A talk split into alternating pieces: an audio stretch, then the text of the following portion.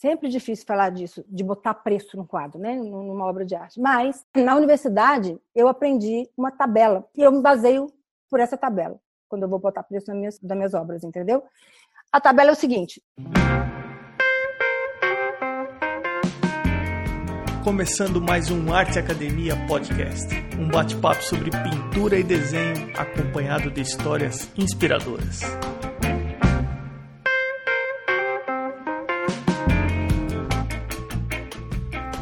Como vão as coisas? Tudo bem por aí? Se por acaso você descobriu o podcast recentemente, ou se você é ouvinte de longa data, considere dar uma força para o podcast caso você venha aprendendo alguma coisa durante os episódios, ou conhecendo novos artistas com as entrevistas. Tem três maneiras muito simples de ajudar o podcast não levam mais de dois minutos. Uma delas é compartilhar nas redes sociais algum episódio que tenha gostado. E ao compartilhar, não deixe de marcar o perfil do podcast no Instagram, que é arteacademia_podcast.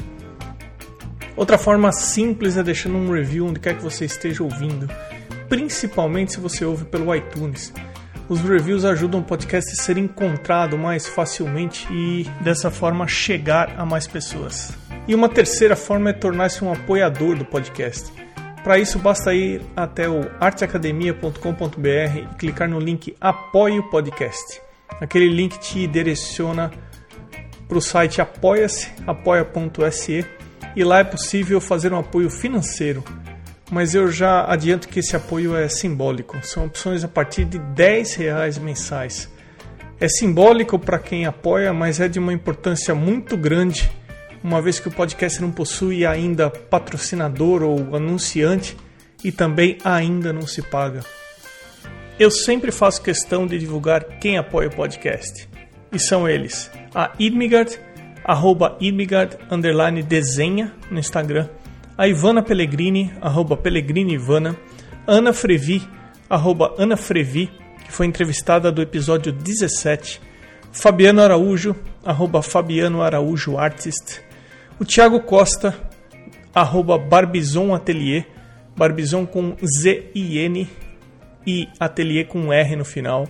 A Daniela Bonachella, arroba o Artista Criativo, que foi entrevistada do episódio 26. E também a Mônica Mendes, arroba Mônica Mendes Artista, que é a entrevistada de hoje. Então, Mônica, minha cara, seja muito bem-vinda ao podcast. Obrigada, Emerson. Obrigada por, por me convidar para fazer essa entrevista. Achei super bacana. O podcast está com muitas entrevistas legais, inspiradoras. Eu tenho gostado, tenho, tenho escutado e tenho gostado muito. Deixa eu confirmar uma coisa aqui. Você é de Belo Horizonte, mas você está em Miami, nos Estados Exatamente. Unidos. É isso? isso? É isso mesmo. Sou de BH, vou com frequência, minha família toda de lado, meu marido também. Mas a gente já mora aqui há 30 anos. 30 anos? É. Tem pão de queijo em Miami ou não? Tem! tem sim. Tem, hoje em dia, quando a gente mudou, não tinha nada, né? Mas hoje em dia tem supermercado brasileiro, tem muito brasileiro. Então me sinto em casa, porque o clima também. Eu tô na outra costa, né?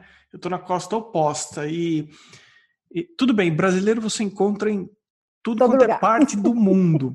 É verdade. Mas se tem uma coisa que eu ouço falar de Miami é que tem um monte de brasileiro, né? Então, tem. Tá fácil conseguir pão de queijo aí, né, Mônica? Tá, facinho.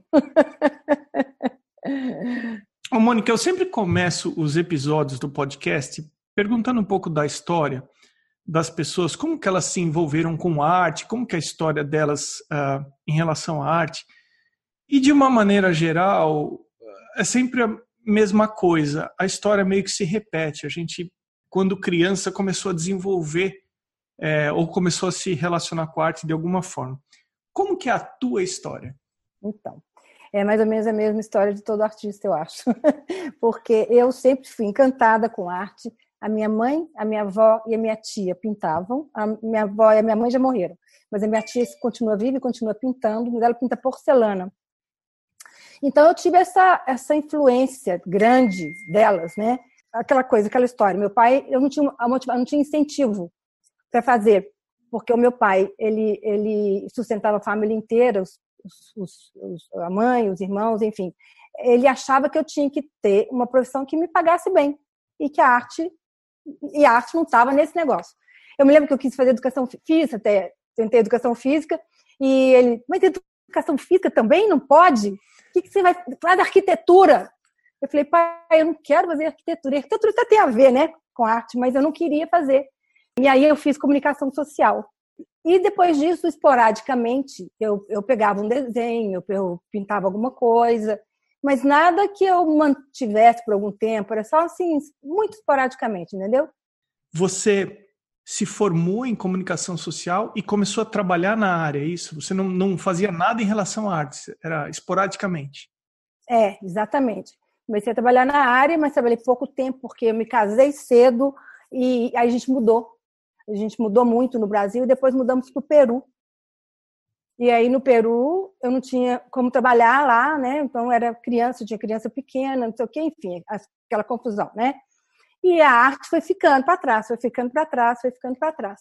E aí o meu marido teve um problema de saúde muito sério e a gente saiu do Peru e veio morar nos Estados Unidos é, pela pela companhia. Nos Estados Unidos eu, eu comecei a dar aula de, de educação física, que era uma outra coisa que eu sempre gostei também.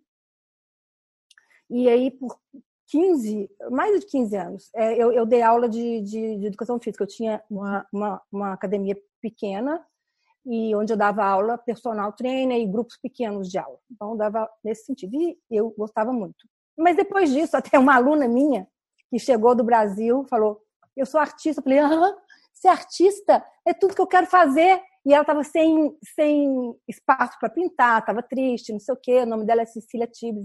É. E ela, é, então, falou: Eu falei, vamos, vamos abrir um, um porque meu marido tinha, ele é engenheiro, ele tinha construído uns galpões, e nessa época foi a crise nos Estados Unidos horrorosa, e aí deu aquela rasteira na gente, entendeu? E os galpões ficaram lá, não vendia, não fazia nada. Eu falei, posso usar um? Pode.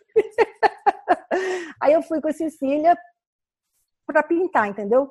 Foi ela que foi a minha iniciante, a minha, como fala, a minha, a minha guru, né? Sei lá, ela que me iniciou mesmo seriamente na arte, entendeu? Ela é abstrata, não tem nada a ver com o que eu pinto, eu sou completamente figurativa, realista, mas ela é uma figura sensacional, uma pessoa que me incentivou muito. E na minha tese, inclusive, da, da, da academia, é, foi uma pessoa que eu pintei, porque eu pintei a minha história, como eu consegui, é, é, as influências que eu tive na minha vida para me tornar artista. E por que, que eu me tornei artista depois de tanto tempo, né?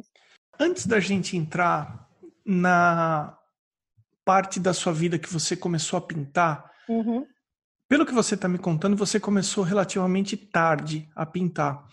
Sim. Do momento lá atrás, quando criança, até esse momento que essa sua amiga pintora falou eu sou artista e despertou para você, como que ficava na sua cabeça de vez em quando essa história da arte? Sabe por quê? Porque eu acredito que para muita gente que não pinta ou não desenha, mas tem alguma coisa lá no fundo dizendo: olha que legal desenhar, olha que legal pintar. Para essas pessoas, talvez chegue esse mesmo momento que chegou para você, que fala: não, você quer saber? Eu vou jogar tudo para cima e vou começar a pintar e vou começar a desenhar. Como que foi esse período para você em que você tinha isso internamente, mas você não colocava para fora e não fazia? Você tem alguma memória de algum tipo de conflito nessa parte? Tenho demais a conta. Eu, eu, lembro que eu fazia até umas aulas esporádicas também, olha para você ver, eu não, eu não conseguia manter é, as aulas, eu, eu, acho que por um bloqueio mesmo, né? E não conseguia, eu achava, ai, eu, eu, eu vou, eu faço uma aula e passava, sei lá, semana sem ir na aula, depois ia de novo, sabe? Eu tinha criança pequena e também a arte me consome muito, muito. É, é, sou muito, posso dizer, obcecada até. Quando eu começo a fazer alguma coisa, eu tenho que fazer, quero fazer o melhor que eu posso. Então isso me consome me, me, eu tenho que me entregar mesmo, entendeu? Então, acho que era mais ou menos isso. Eu tinha criança pequena, sem família nenhuma para me ajudar, né? Então, meu marido era um workaholic, trabalhava demais da conta, então realmente não dava conta, né? Mas eu ficava naquele conflito. Ai, meu Deus, quando é que eu vou fazer isso, né? Cília chega, né? Fala isso. Os meninos, por coincidência, já estavam numa é, é, idade que eu falava, hum, eu acho que já dá para fazer, porque eles já estão grandes, não precisam tanto, mas consegui, comecei. Aí foi o galpão, né? Ficava manhã lá pintando tal, e eu fui aumentando, fui aumentando o prazo até que também. Aí ah, também eu começava a cutucar muito na internet de universidades. Resolvi que eu ia fazer uma universidade de arte, que eu queria realmente me entregar daquele jeito que eu fazia, que me entregar de um jeito que, que, que, que eu, que eu tenho que sentir que eu estou aprofundando mesmo, entendeu? E com a ajuda da Cecília, eu, fui entendendo que eu poderia ser capaz de fazer. A gente estudava os grandes mestres já no galpão, sabe? Fazia esse tipo de, de estudo, assim. Lia muito também livros, discutia, então aquilo me inspirava, sabe? Ela, ela, ela, é, ela é terapeuta é, artística, então é, ela sabia levar a coisa, então foi maravilhoso aqueles, aqueles anos com ela, foram uns dois anos de galpão, é, direto, que foi me amadurecendo. Então, pronto, um dia que, quando, porque eu mexia muito no computador, olhando universidades, a academia de a Arts é, University de São Francisco me procurou. Acho que eles veem lá, né, que a gente entrou, tal. Aí eu eu falei, ai meu Deus. Mas a sorte é que eu já tinha feito alguns trabalhos, né, durante esses anos no galpão com a Cecília. Então eu mandei esses trabalhos, preenchi tudo que eu tinha que preencher, mandei as universidades que eu já tinha feito no Brasil, tal, não sei o quê, né? Então eu, eu, eu me enquadrei no negócio, consegui, eles me aceitaram é, junto, junto com essa, eu fiz outra para Nova York também, que não fui aceita em Nova York. Seria melhor para mim, que seria mais perto, né? Mas as coisas são como tem que ser, né? E foi ótimo ter sido longe. Foi bom porque eu realmente, se eu tivesse em Nova York, eu ia estar aqui mais toda hora, ia ter muita gente lá, e eu não ia poder me concentrar do jeito que eu precisava me concentrar. Porque eu realmente precisava. E quando eu cheguei lá, é que eu entendi quanto que eu precisava ainda mais. porque eu não tinha noção de desenho, eu não tinha nada, nada, nada, nada. E eu lembro que no primeiro semestre, um professor de desenho, é, ele, ele eu, eu, chamei ele e falei assim, olha, é, eu estou vendo que eu estou assim muito atrasada em relação à turma, eu não sei o que fazer. É, você acha que eu devo desistir dessa sala, fazer outra outra outra, outra aula, não sei o quê? Ele falou assim, eu não sou, eu não, não jamais vou falar isso para você. Eu acho que se você quiser eu te dou uma, é, você, olha, ele primeiro falou, tem aulas aqui na Universidade de Desenho que você pode ir duas vezes por semana, não sei, você não paga nada. Tem também essa pessoa, me deu o nome da pessoa, que é uma excelente instrutora para te ajudar é, paralelo ao curso. Eu falei, se depender de mim, eu, eu, eu, vou, eu vou passar nesse curso, porque eu vim para isso aqui. Eu não tenho amigos, eu não tenho família, eu não tenho ninguém aqui, é só para isso. E assim foi. A gente, eu lembro que a gente colocava sempre no final da aula os, as pinturas, os desenhos que a gente fazia na parede, para no final da aula um criticar o outro, que era, olha, era a melhor parte da aula, porque são tão, eram tantas críticas construtivas, e, e, e, porque a gente precisa disso, não é falar, ai que lindo, bonitinho, não sei o quê. Isso a gente não quer escutar, a gente quer escutar realmente aquela coisa. Olha, eu acho que aqui você podia fazer, enfim, o que a gente precisa para crescer são as críticas. Eu mas olha, você falou, fim... desculpa interromper, Mônica, Não. mas você falou uma coisa que eu até, até gostaria de explorar mais. Uhum. A importância de receber crítica e como receber a crítica. Nesse curso que eu fiz, que também é mestrado, todas as segundas-feiras, quatro alunos do curso colocam os trabalhos e colocam o que está sendo desenvolvido para cerca de 20, 25 alunos desde do, da turma do primeiro ano e dos veteranos, e mais uns quatro ou cinco professores. E quando é a sua vez de fazer, a, a, a, de, de expor os seus trabalhos, também vem o seu mentor e o seu advisor. Você precisa aprender a deixar o seu ego de lado para receber crítica e saber e ter a maturidade para separar o que é uma crítica sobre o seu trabalho e o que é uma crítica sobre a sua pessoa. Ninguém criticando o seu trabalho está criticando você como ser humano ou como pessoa. Exatamente. Recebendo, ouvindo a verdade, você aprende e você vê o quanto você precisa melhorar naquilo que você está fazendo e ouvindo críticas de outros alunos e professores sobre outros trabalhos, não os seus obrigatoriamente, você aprende ainda mais. Essa foi a experiência que eu tive dessa história. Nossa, essa foi exatamente a experiência que eu tive também. E tanto que é, eu sinto falta dessas críticas, entendeu? Mesmo no WhatsApp eu coloquei um trabalho, eu estou fazendo um trabalho, né, para maio, é, e, e, são 14 é, quadros. E aí eu coloquei no podcast lá, porque eu achei o podcast está indo num caminho sensacional, o podcast, o WhatsApp do podcast, né? É, tá a gente tem um grupo, deixa eu só reforçar aqui para quem está ouvindo, a gente tem um grupo dos ouvintes do podcast no WhatsApp.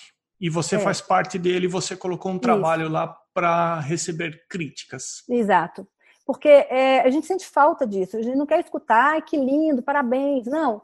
E quando a gente tem um grupo de artistas né, que entende, fala, conversa sobre aquilo, é sensacional.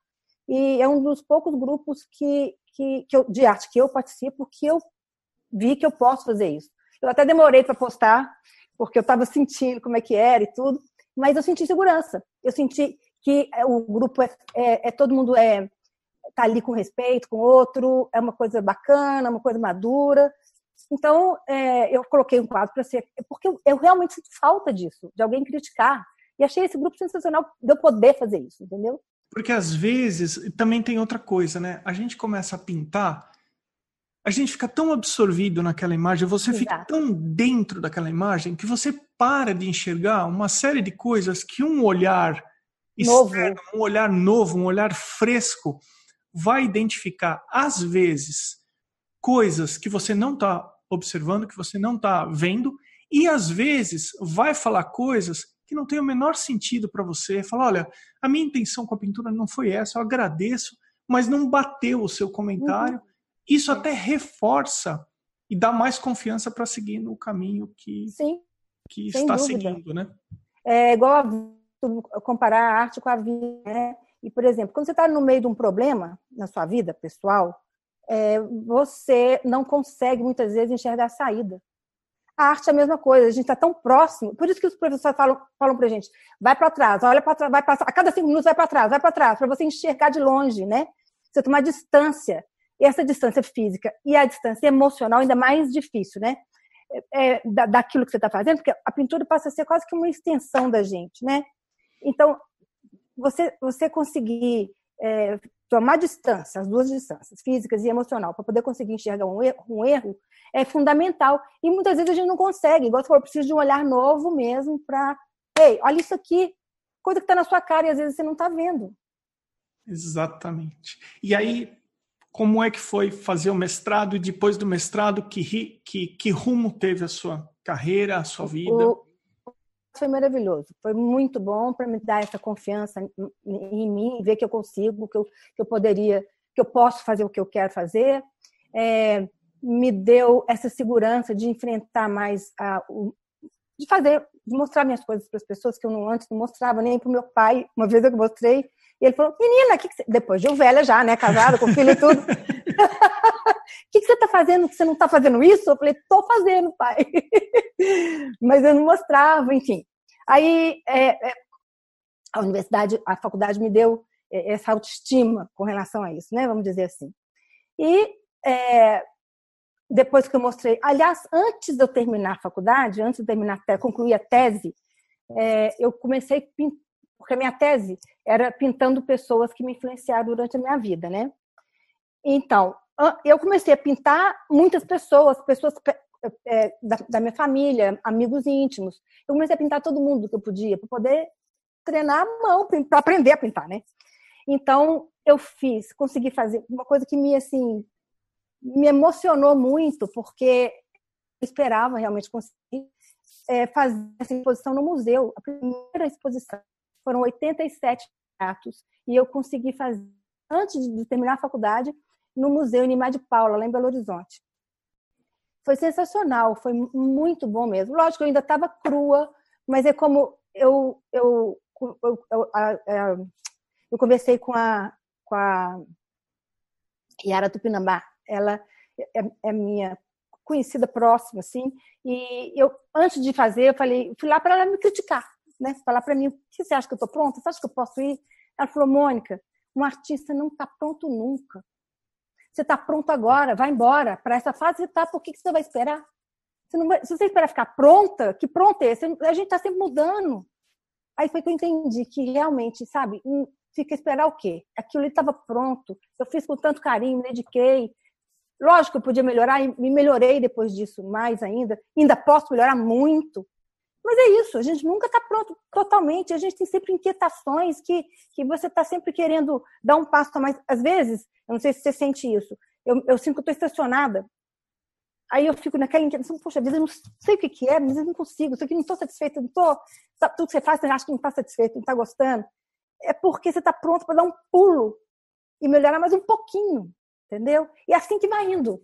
Então é devagar, é uma coisa que realmente demora tempo para vai, vai amadurecendo, a gente, a vida da gente também tem, tem crises, aí você, né?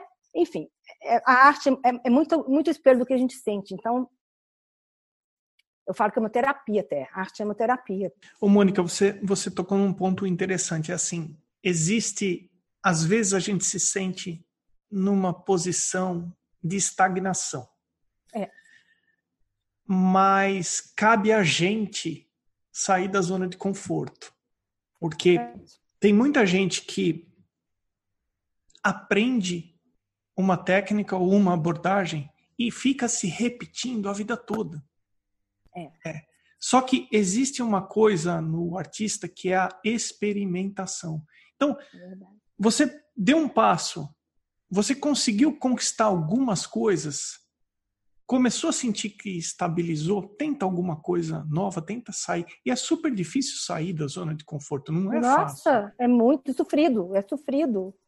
É, eu lembro que eu continuo, a gente, é, a Cecília e a gente tem mais um grupo hoje, né? E a gente se encontra toda, toda sexta-feira para fazer outros projetos também. E são artistas completamente diferentes. Cecília é abstrata, ela mexe com arte terapia. A Fernanda Tapos também faz outras coisas. A Dani já é mais como eu é, é, de fazer retratos e tudo. Mas é sensacional isso, porque aí a gente fala, hoje vai ser aquarela. Eu falo, ai meu Deus, aquarela me mata. Ela, ao mesmo tempo, me dá uma leveza. Na hora que eu vou pintar meu óleo, não sei como explicar, mas aquilo ajuda, flui de um jeito, entendeu? Então, essas coisas, esses experimentos, eu, eu, também comecei a mexer com acrílica, que eu não mexia antes, e comecei a fazer uma série mais mais figurativa, não tão realista, que também é outra coisa que me ajuda a soltar muito, entendeu? Enfim, a gente realmente tem que experimentar e, e isso cresce na outra coisa que a gente quer, entendeu? Sai um pouquinho, te ajuda a sair da estagnação.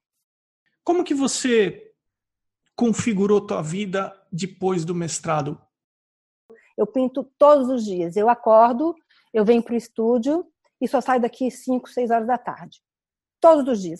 Antes de eu vir para cá, eu malho, faço uma ginástica, porque senão ninguém aguenta, porque eu comecei com problema de ombro também. E eu sempre dei aula de ginástica antes, eu dava aula, né? Então eu faço sozinha minha ginástica. E aí venho para cá, o dia todo. Como eu falei, né? Durante a semana eu tenho é, esse, esse, esse, esse grupo que a gente faz projetos juntas também, que é sensacional. E eu tenho, todo ano, eu procuro fazer um projeto, é, uma exposição abertura de uma, de uma exposição minha aqui no meu estúdio. Todo ano eu faço isso, eu chamo de MM Open Studio. Às vezes eu convido um artista a fazer comigo, ou grupo de artistas, ou faço sozinha. Esse ano eu vou fazer sobre o catopê. O, o MM Open Studio vai ser sobre o catopê. E eu vou fazer junto com esse artista músico, músico que, que canta o catopê. Então, eu já fazer aqui no meu estúdio. Eu faço abertura aqui e depois levo para o Brasil ou para outros lugares, entendeu? É uma maneira bacana de fazer, porque é, galeria, tudo isso é, é, são outras formas também de você colocar, e eu coloco. Mas eu acho que quando você, sozinha, faz, abre o seu estúdio para colocar a sua arte, é, é uma forma de você, como que eu posso dizer, valorizar aquilo que é seu de uma forma é, eu sinto uma segurança, sabe, de, de fazer abrir o meu estúdio para os meus amigos, meus conhecidos. Eu acho isso uma, um jeito muito mais gostoso, mais intimista de fazer, sabe? Porque a exposição, principalmente quando a gente faz exposição sozinha, né, solo, em uma galeria, não sei o quê, é mais tenso, pelo menos para mim, é mais tenso. É, muita tensão pra gente, eu fico um pouco assim, tensa mesmo, sabe? Eu não gosto de tanta atenção. é, é bom, lógico, e tem que fazer, eu acho que a gente tem que fazer, mas quando é aqui em casa, eu consigo relaxar, porque é em casa, é mais confortável para mim, é, são amigos, são, enfim. Você, você dá aula também no seu estúdio ou não? Não, eu nunca dei aula. Eu pensei em dar aula, mas depois eu falei, vai tirar meu tempo de pintura. Eu, eu, eu quero mesmo. Eu, eu demorei tanto para começar a pintar que eu quero pintar muito, muito, muito. Eu, eu, realmente não me sinto pronta para dar aula. Acho que a pintura vem muito também intuitivamente, sabe? Muitas vezes eu me pergunto, será como é que eu explicaria isso para um aluno? Eu ainda não estou segura para isso também, entendeu? Então, é, eu, eu já dei aula, eu gosto de dar aula, porque eu já dei aula de ginástica, não de, de arte, né? Mas eu acho que para dar aula de arte ainda, é, para mim, eu ainda eu não me sinto ainda capaz, totalmente capaz. Eu, e eu, como eu te falei, eu acho que talvez um pouco de perfeccionismo, não sei, mas eu preciso estar bem confortável com, com uma coisa e, e aí eu para me entregar de verdade. Se eu for me entregar de verdade para aula, não vai sobrar tempo para pintar, entendeu? eu me conheço. Sabe uma coisa que eu tenho muita curiosidade de perguntar para você? Diga. A Feira de Arte de Miami. Nunca estive, nunca visitei. Como que é o correto? É arte? Como que eu falo corretamente? Arte, arte Basel. Arte, arte Basel. Basel. É. É sensacional. A semana de arte da semana, a semana da arte Basel em Miami é maravilhoso. Você vê arte de tudo quanto é jeito, a cidade respira arte, é sensacional, entendeu? Inclusive, antes eu fazia o MM Open Studio, nessa época, um pouquinho antes, logo uma semana antes da arte, da arte base começar, da semana da arte base começar. Mas é muita coisa, eu desisti. é muita coisa, é muito. É, é, porque também tem, aqui tem um Thanksgiving, né? Porque tem Natal, não sei o quê. Realmente é, é porque a família toda vem, porque meus filhos moram em Nova York e vêm para cá. Então eu falei, não, é muita coisa. Então eu vou fazer, esse ano eu vou fazer em maio. Aí vamos ver deu uma data, né? E, e, bom, a arte base, ela é, é o que eu falei, de respirar arte, né? A semana inteira, a, semana, a cidade fica cheia de gente, colecionadores, artistas. É, é bacana, a gente que gosta desse, dessa confusão com arte, né? É muito bom. Agora, a gente sabe também que vender arte não é fácil, né? Não é fácil no Brasil, não é fácil aqui também. Bom, pelo menos é a minha experiência. Eu vendo ah, vou te falar bem a verdade, eu vendo mais no meu, no meu Open, open, no meu Open Studio do que em outro lugar. E, assim, a, a, a, não é fácil, mas a gente também precisa de currículo, né? E além de currículo, a gente precisa de fazer aumentar o nosso o nosso nossos contatos com as pessoas, conhecer gente nova, né? E as feiras é, proporcionam isso, entendeu? É, a quantidade de e-mail que eu recebo, a quantidade de gente que eu já conheci por causa de feira é incrível. Mas eu, até hoje só vendi um, uma coisinha só, pequena assim. Então, assim, para vender realmente. E depois a gente, como além, além de pintar, a gente tem também o Ateliê Sem Fronteiras, que é um, um, um projeto social. Eu, a Cecília e a Daniela. E o que, que, a gente faz? A gente, faz, a gente começou a entrar no, no, nas feiras através do projeto. Porque a gente pode levar artista carente, entendeu? Que não tem como entrar numa feira dessa, promovê-los. Né? A gente levou artista do Haiti, eu já levei artista da favela do Papagaio de Belo Horizonte, já levamos do, Vidigal, ou seja, é, ajuda. E o, ateliê não tem esse, essa, essa ele não quer ganhar dinheiro em cima dos artistas. Lógico, todo artista tem que pagar para pagar as despesas, né? Mas é, o ateliê não ganha de, é, em cima do artista, então é muito mais barato. A gente começou a fazer isso quando a gente viu era tão caro participar das feiras, e a gente viu que é, então vamos, vamos consegue é, junto com o projeto social fazer isso para ser interessante para todos os artistas também que participam com a gente. E, a, e, paralelo a isso, a gente ainda não teve essa reunião, mas a gente essa semana, aliás, a reunião ia ser hoje, mas por causa da nossa entrevista eu adiei para semana que vem. oh, desculpa é, para suas imagina, parceiras não. de projeto por causa do podcast aí. Não, imagina, muita gente também não podia, foi até bom, entendeu? E aí a gente vai ter, tentar abrir uma cooperativa de artistas para esse tipo de coisa, para entrar em feiras, entendeu? A gente não sabe ainda como, mas eu tenho uma ideia mais ou menos que eu quero. Ah, tem tempo já que eu falo nisso, que eu acho que o artista tem que se unir muito. Eu acho que é, a gente fica na mão de muita gente que não é muito séria, infelizmente, entendeu? Tem gente séria, tem muita gente séria, eu conheço gente séria, mas tem muita gente que não é. Então a gente fica muito assim, o artista que está começando, então, sofre muito, coitado. Porque não sabe para onde que vai, sabe? E, e fica louco querendo entrar e, e se no início porque gasta dinheiro e, e, a maioria dos artistas não tem dinheiro gastando assim, né? Voltando à, à feira, se eu como artista quiser participar da feira, quais são os caminhos que existem? Eu posso participar através de uma galeria ou eu posso ir lá, bater na porta, falar: Oi, eu sou um artista, eu gostaria de participar. É assim? Você pode fazer isso. Eu não sabia, mas pode. A gente descobriu que pode. Entrando, é isso que eu à medida que você vai entrando, você vai descobrindo as coisas, né? Não é nenhum bicho de sete cabeças. Gente, eu achava assim, uau, nossa, nunca vou conseguir entrar numa feira. Não é nada disso, entendeu? O artista pode entrar sim. Você pode entrar através de galerias, pode entrar sozinho também, só que aí você gasta mais dinheiro com o bus, né? Ou não, nem, nem, não, nem, nem, nem sempre.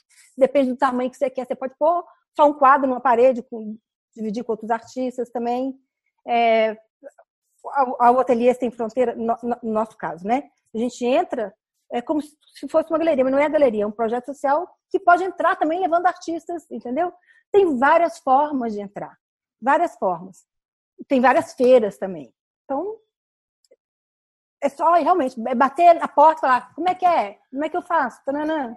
Então, aí eu queria fazer um, um paralelo. Como você tem experiência há 30 anos morando nos Estados Unidos e como você também tem experiências no Brasil, em Belo Horizonte, você nota que tipo de diferença quando você fala de arte nos Estados Unidos e quando você fala de arte no Brasil?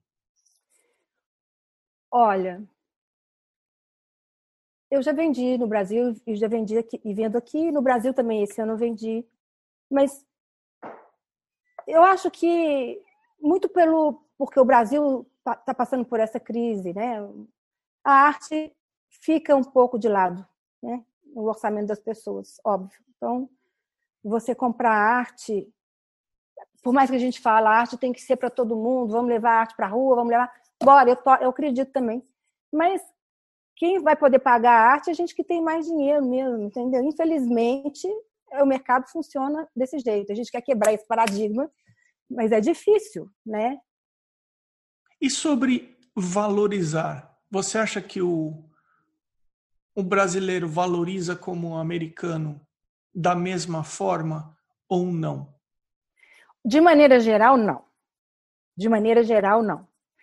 Porque se você for para pensar por que disso, nas escolas é, no Brasil, você não tem aula de arte valorizando realmente aquilo, né, desde cedo.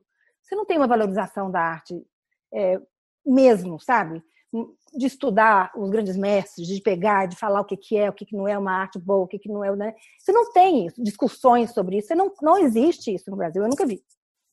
Aqui nos Estados Unidos, o meu sobrinho ele tem seis anos, já tem esse tipo de discussão na sala de aula. Entendeu?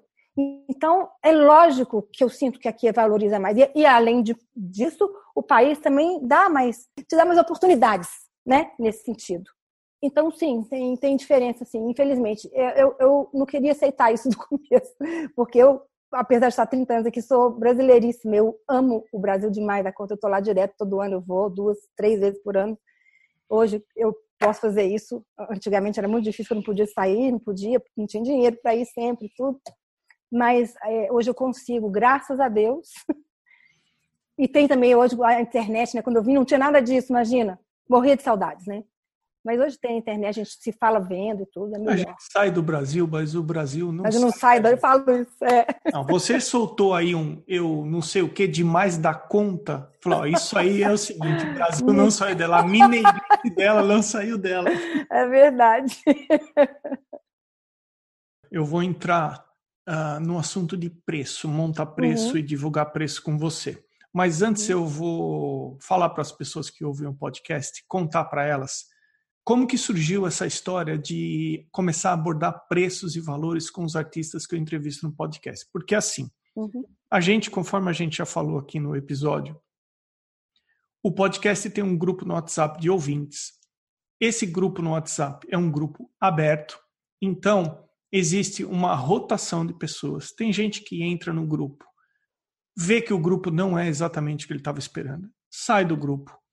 Tem gente que não sabe se comportar, é saído do grupo de forma nada democrática. Sim. Uhum. Porque num grupo de WhatsApp aberto, é, tem gente de todas as partes do Brasil, todos os níveis de educação, todos os níveis de maturidade, todos uhum. os níveis de, enfim, formação pessoal. Então tem gente que sabe se comportar em grupo, mesmo que seja num simples grupo formado por telefones, e tem gente que não sabe se, se comportar. E aí, um determinado dia, eu perguntei para as pessoas que ouvem o podcast o que, que eles achavam de começar a perguntar para os artistas como eles formam os preços, como que eles divulgam os preços. E aí o retorno que eu tive lá no grupo foi altíssimo. Não, pergunta, aborda, isso é super importante, etc. Então, Mônica Mendes, minha cara. o que eu tenho percebido nas entrevistas? Tem gente que gosta de falar sobre preços de uma forma um pouco mais aberta. Tem gente que prefere dar uma escondidinha no preço eu respeito todo o formato, eu sempre parto do seguinte princípio: a estratégia que você adota para formar o seu preço é aquela que você acredita que vai ajudar mais as vendas. Se uhum. você acha que esconder o seu preço vai ajudar mais as vendas, ok. Se você acha que abrir o preço, também ok. E formar o preço. É... Primeiro, sobre colocar preço naquilo que você pinta. Como que você forma o seu preço? É difícil, né? Sempre difícil falar disso, assim, de botar preço no quadro, né? Numa obra de arte. Mas na universidade eu aprendi uma tabela e eu me baseio por essa tabela quando eu vou botar preço nos meus, nos meus preços, nos meus, das minhas obras, entendeu? A tabela é o seguinte: altura vezes a largura vezes 2 para uma pessoa, um estudante. Altura vezes a largura é, vezes 4 para um, um, artista emergente. Altura vezes a largura vezes 6 para aquele que está no meio de carreira. É mais ou menos isso. Funciona? Mais ou menos. Então eu faço umas adequações. Entendeu? Por exemplo, eu vou pegar um exemplo aqui. Vê? Eu até fiz aqui para você. Ó, vamos supor um quadro meu, estou falando de intes, tá? Porque a conta é com int que eu faço. Um quadro meu de 36 por 26 intes. Tá, deixa, deixa eu só explicar que intes é polegadas, que é uma unidade de medida que os Estados Unidos usa e que, por uma coisa que a gente não consegue explicar, só os Estados Unidos usam é. essa, é. esse sistema de medidas. Então, você está falando é de. Quando você fala intes, é polegada em inglês, é, porque em centímetro não ia dar certo. Teria, teria que ser meio transformar para inches, para polegadas, né? Tá. Então, vamos dizer, um quadro meu de 32 por 26 inches, né? Vezes 2, o preço seria 1.644. Puro, assim, simples. Tum. Puro, puro, pá. Um quadro, é, é e, o mesmo quadro por, por 4 dá 3.328. Então já começa a chegar. Para mim, eu sou, me considero uma artista emergente. Então, eu, eu adoto esse preço, entendeu? Às vezes eu ponho um pouco mais, às vezes eu ponho um pouco menos, se eu sinto que, que eu sinto do, do, do quadro mesmo, ou, ou, do local onde eu vou expor, entendeu? E para o Brasil, é impossível eu vender por esse preço. 3 mil dólares, é impossível. Vão ser 3 mil dólares, vão ser 12 mil. Assim, para mim, agora mesmo, não é, dá 13 mil e pouco, isso mesmo. Só que não, não eu, aí o que, que eu faço? Em vez de colocar 3 mil reais, eu vou botar uns 5 mil reais, uma coisa assim. Aumenta um pouco, entendeu? Você pelo menos tem um ponto de partida.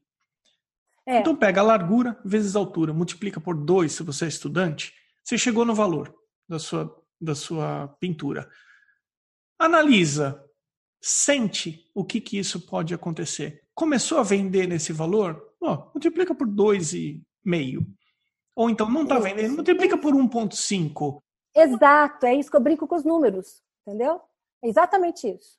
É exatamente oh, isso. Legal, muito bacana, porque para quem não tem noção nenhuma, isso é super ajuda bastante. E essa tabela eu aprendi na faculdade, ou seja, né, a tabela que eles usam lá. Ô, Mônica, sabe uma coisa que eu, eu senti aqui quando eu cheguei nos Estados Unidos? O americano é super prático e super direto. Prático, é. O brasileiro, ele gosta, ele dá uma volta, ele fala. A comunicação é muito indireta. Se você for direto, você é grosso às vezes. Não é isso, é cultural. Não é, é cultural demais. É cultural demais. O americano ele é super objetivo. Eu tenho até que tomar um cuidado, porque eu estou adotando algumas coisas do americano. Eu também, eu também sou mais direta. Eu tenho 30, eu posso dizer que é metade da minha vida aqui, metade lá. Então, 30 anos morando aqui, querendo ou não, a gente, a gente adota a, muitas coisas, né? Da forma, a gente é influenciada por, por onde a gente. E eu acho isso bacana. Eu acho bacana. Você já se esclarece logo no começo. Exatamente. É assim que é. Você não vai enganar ninguém, é assim que é. Pronto. Quer, tá ótimo. Não quer, tudo bem também. E essa praticidade eu vi na divulgação dos preços. Então comecei a entrar em sites de artistas que tinham todos os preços. Ali eu falei, poxa vida, o americano faz isso de forma super direta. Eu estou assumindo que você concorda em divulgar abertamente os preços. Concordo. Certo? Concordo, concordo, concordo sim. E mesmo porque aquele negócio é, é a, a, arte também é, é, um negócio como outro qualquer, então tem que ter preços. Como é que eu vou viver se eu, eu não, né, não, não vender minhas artes, eu não, se não puser preço, como é que eu vou fazer, né? E eu acho, eu pessoalmente, né, quando eu vou num, num local que eu, de, de, arte, né, e eu olho os quadros, eu procuro os preços. Daí eu já sei, já olho, ah, esse eu posso, esse eu não posso, tá, ok? Adorei, mas não posso, adorei, ah, esse eu posso. É mais fácil. A pessoa não tem que ficar cheia de dedo de perguntar, né? Uhum. Você falou lá no comecinho que você se desgasta mais na parte de desenho do, seu uhum. trabalho. É, desenho é mais sofrido para mim. Então, era isso que eu queria te perguntar. Além do desenho, tem mais alguma coisa que você despenda mais energia? E do outro lado, o que é, onde que está a parte que você acha que flui assim de uma maneira bem harmônica, que você fala ah, que prazeroso fazer isso? Olha, quando eu falo desenho, é que se o desenho sai legal desde o começo, ela, ela vai fluir melhor. Eu já tive essa experiência, ela vai fluir melhor, entendeu? Você vai entender melhor, ele vai convencer melhor, você vai conseguir botar os detalhes de uma forma melhor, até um highlight vai ficar mais bem colocado, entendeu? Que é um detalhe, mas é a cereja do bolo, né? É... Então eu sinto isso. Então quando o meu desenho, do, do início, eu vejo que, que não ficou bom do jeito que foi, eu pelejo a pintura inteira para consertar aquele desenho, sabe? Aí gasto muito mais tempo, sabe? É, as coisas que eu coloco não ficam do jeito que eu queria que ficasse. Então é isso, eu coloco, demoro muito mais tempo consertando o desenho. Então o, eu, o negócio é eu gastar mais tempo na hora do desenho mesmo, para aquilo ficar melhor, o melhor que eu puder, para a pintura desenvolver melhor. Eu, eu, pelo menos comigo funciona assim. Então, uma vez resolvido o desenho, consequentemente, tudo que vier de. Porque o desenho é o fundamento né, da pintura. Então, Exato. depois, tudo que vier vem de uma maneira. Mais fácil, mais, mais. É, eu acho. E onde que para você é um momento que você. Quando acontece, você fala assim: ah, que legal que é fazer arte, que legal que é pintar. É, eu acho que quando a gente termina um quadro e olha, ou que já chegando no finalzinho, né? Porque, assim, ah, na verdade, a gente, quando está começando o quadro, a gente nunca sabe exatamente onde que vai dar, né? A gente não sabe o que, que vai acontecer. Muita coisa pode acontecer nesse, do começo até, entre o começo e o fim, né?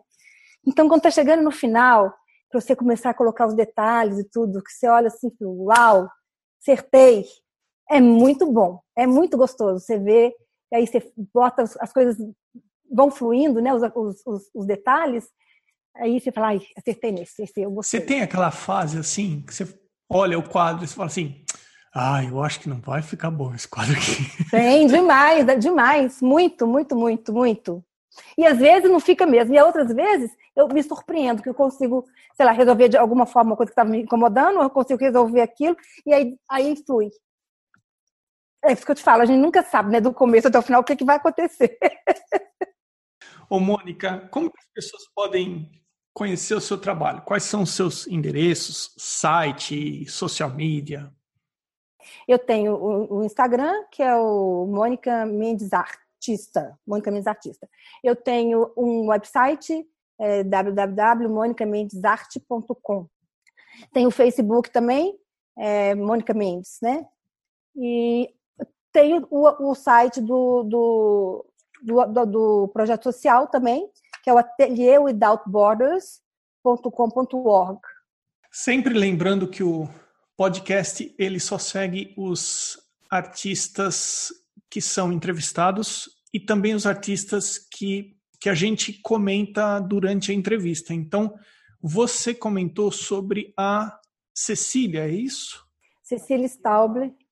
O podcast vai passar a segui-la também, porque às vezes a pessoa ouve o podcast não memoriza o endereço do artista, pô, vai até o, o Arte Academia Podcast no Instagram e checa lá quem a gente está seguindo, vai, vai ficar uma opção para achar o artista.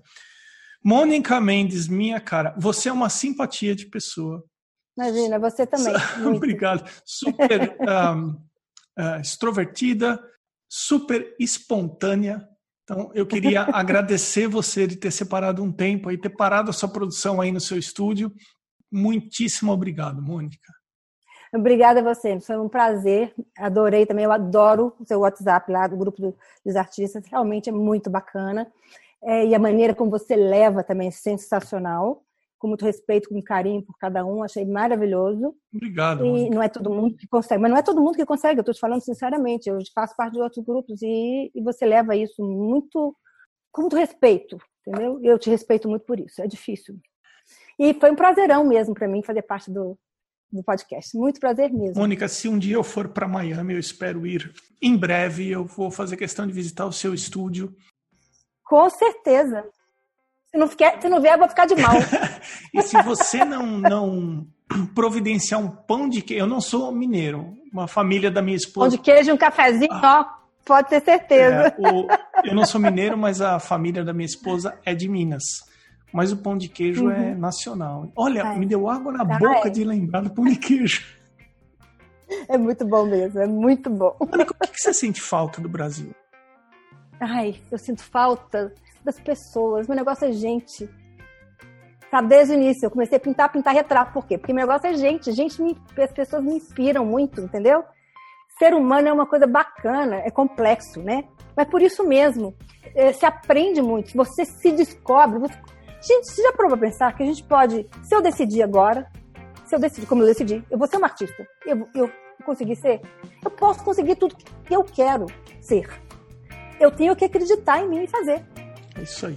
E, e, e, a minha tese foi por isso. Eu baseei nessas pessoas né, que me influenciaram a minha vida toda, amigos, queridos, íntimos e família, porque foram eles que me influenciaram. A favor ou contra. Mas mesmo contra, eu falo, por que, que é contra? Né? Deixa eu entender. Então, tudo isso me fez, né? Como artista. Sabe o que foi minha tese? As minhas memórias de infância no quintal da casa da minha mãe, onde eu cresci ah, que delícia. E pintei minha mãe várias vezes. Foi uma maneira de, estando longe, passar mais tempo com ela. E a gente, e é verdade. Olha, quando eu tava pintando, que eu pintei meu pai e minha mãe também, né, na tese. Eu, eu pintei, porque eu não tinha uma foto boa dos dois juntos. Minha mãe sofria, sofreu muito tempo de depressão, né, e morreu com cedo, 36, 39 anos ela morreu. Então, o tempo que eu passei fazendo aquilo, tantas coisas foram elucidadas para mim, parecia que eu estava conversando com ela. É muito, muito incrível. Você volta no tempo, você vive, revive coisas, você entende coisas, você resolve coisas. Por isso que eu falo, ah, é uma terapia. A arte para mim é uma terapia. Bacana demais. Mônica, muito obrigado. Obrigada a você, Emerson. Esse foi o episódio 48 com a Mônica Mendes. Eu sou Emerson Ferrandini. Obrigado pela companhia e até o próximo episódio do Arte Academia Podcast.